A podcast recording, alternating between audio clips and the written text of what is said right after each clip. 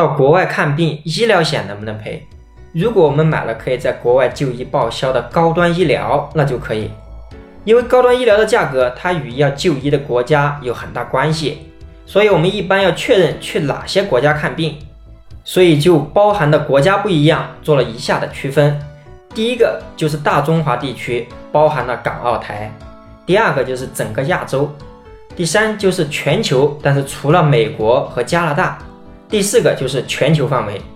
那当然了，选择高端医疗啊，它不仅仅只是可以在国外住院报销。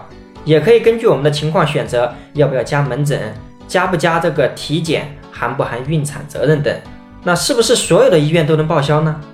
不一定，要看我们选择的这个保险范围啊是否是全球。